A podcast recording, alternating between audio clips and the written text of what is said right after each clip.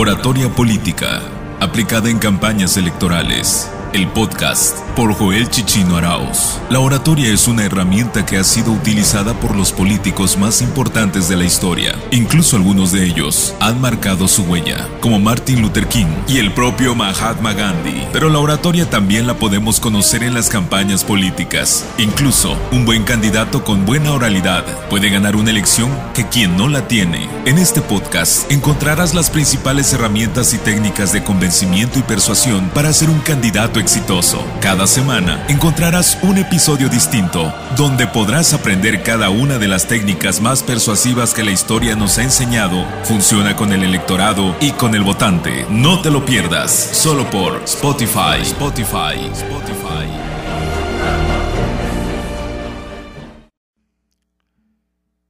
Hola, ¿qué tal? Bienvenido nuevamente a un episodio más de tu curso digital, de tu podcast denominado oratoria política aplicada para campañas electorales. Yo soy tu amigo Joel Chichino Arauz y me he encargado de explicarte en anteriores episodios todas y cada una de las técnicas de lo que la historia nos ha enseñado son eficientes para convertir en un discurso político en un discurso totalmente impactante, un discurso que te puede llegar a lo que es el triunfo de la campaña electoral, esa gran batalla denominada campaña electoral. Hoy vamos a grabar, vamos a hacer este, esta grabación del episodio número 36, que tiene como título La polarización del discurso político. Quiero aclararte a ti que me estás escuchando eh, que este em, tema merece dos capítulos o dos episodios diferentes. En este episodio te voy a explicar su definición, te voy a explicar de dónde nace y cuál es su utilidad, incluso sus desventajas, pero también te voy a explicar cuáles son las técnicas para polarizar el discurso en caso de que lo quieras utilizar. Bien, para ello, como lo he hecho en anteriores podcasts, quiero explicarte una premisa previa antes de entender más o menos de lo que hay o entrar de lleno al tema de la polarización del discurso político. Generalmente en las campañas políticas, la mayoría de los partidos, o en este caso de las candidaturas independientes, buscan al votante mediano, lo que en la ciencia política se conoce como el candidato mediano, perdón, el votante mediano o el, el simpatizante mediano. Es un simpatizante donde generalmente es un simpatizante que razona su voto. Es un simpatizante que analiza las acciones de gobierno e incluso analiza la credibilidad de los candidatos o incluso cuáles de las ideologías son acordes a la ideología de lo que es el votante. Este tipo de votante generalmente busca un candidato modelo. ¿Qué, en, ¿En qué consiste ese candidato? Consiste en un candidato que sea de intachable reputación, un candidato que generalmente tiene valores, es una buena persona y es completamente honesto y transparente.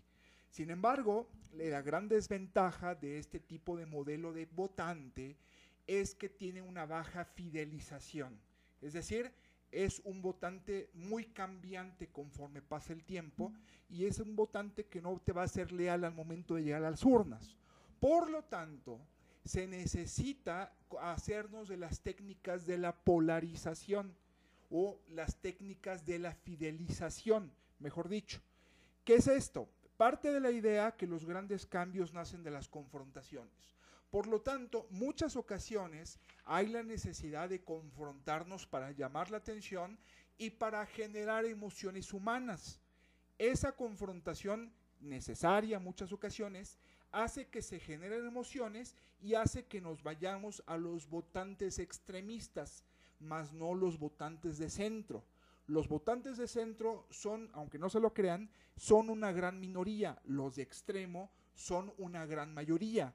Generalmente los votantes de, extremo se caracteriza por ser votante que no que son muy abstencionistas, que no van a las urnas y que son apáticos para las cuestiones políticas. Por lo tanto, las técnicas de fidelización una de ellas es el discurso de polarización, es decir, radicalizarlo para originar una confrontación. Esto evidentemente no es nuevo, esto no, la misma historia no lo explica, la misma historia nos demuestra muchos ejemplos. Bush, por ejemplo, en el 2004 ganó la elección así, recordemos que en el 2000 lo ganó muy, por muy poco, pero en el 2004 recordemos que George Bush radicalizó su discurso para que de esa manera sacara a la derecha religiosa a votar en el 2004 y ganó por mucho mayores votos que como lo hizo en el 2000. De la misma manera lo hizo Trump en Estados Unidos con el discurso antimigrante y de la misma manera lo hizo López Obrador en el 2018, donde nos ofreció un discurso radical de irse contra los expresidentes, de ir en contra del sistema, para de esa manera generar emociones y generar lo que fue el partido Morena. El discurso de radicalización tiene muchos beneficios, o polarizar el discurso tiene muchos beneficios, pero también tiene muchas desventajas. Dentro de los beneficios, evidentemente, es que hay una depuración de candidatos. Como hay una confrontación, evidentemente eh, la atención se basa únicamente en los que participan en esta confrontación. A los pequeños ignóralos, simplemente enfócate al enemigo a vencer para que esa polarización se gane el protagonismo de los votantes. De la misma manera, otro de los beneficios es que llama la atención de las personas que están atentas a la campaña electoral. De la misma manera genera nota, es decir, nos robamos la atención de los medios de comunicación y de la misma manera genera una audiencia, genera una tribu. Es decir, al llevarnos al extremo, todos los que están en, el sentido de la postura que hemos elegido de esta polarización, se convierte en nuestra tribu. Y de aquí en adelante hay que hablarle a nuestra tribu. Por ejemplo, estar en contra del aborto, adquirimos los que están como simpatizantes a los que están en contra del aborto y eso tiene como consecuencia que se convierte en una tribu y hay que alimentar esa tribu de emociones humanas para que se conviertan en consumidores leales que van a llegar a las urnas a votar por ti candidato.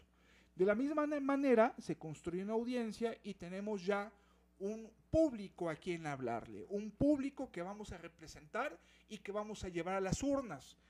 En esto evidentemente vamos a ignorar a los moderados que en determinado momento van a tener que decidir, ya sea que se abstengan a votar o ya sea que evidentemente se tenga como consecuencia eh, que asuman una postura determinada. Evidentemente también esto tiene una gran desventaja, que esto al momento de ser llevado a cabo se tiene que llevar con mucha sutileza y con mucho tacto, ya que esto nos hace vulnerables a ser atacados, a convertirse en el discurso político en algo completamente violento, y es algo que si no se sabe manejar puede ser completamente contraproducente. Entonces, puede esto tirarte la campaña, pero también te puede ser completamente la diferencia. Evidentemente, esto va a depender mucho de la estrategia, esto va a depender mucho de cuáles sean tus objetivos claros dentro de la campaña y esto va a depender mucho de las circunstancias electorales que estés viviendo. Entonces, no es una herramienta para todos, es una herramienta solamente para unos cuantos. Si tú tienes la capacidad de llevar una buena coyuntura y de saber manejar la opinión pública con estrategia y debidamente bien pensado, esto te va a ser de gran utilidad. Sígueme en el siguiente episodio, en el episodio número 37, donde te voy a hablar de técnicas muy específicas de polarización en caso de que tú has decidido que sí lo vas a llevar a cabo. Yo soy Joel Chichino Arauz, búscame en mis redes sociales, así como mi nombre, Joel Chichino Arauz, escríbeme de qué tema quieres que hablemos en este podcast denominado Oratoria Política aplicada para campañas electorales. Muchísimas gracias y hasta la próxima.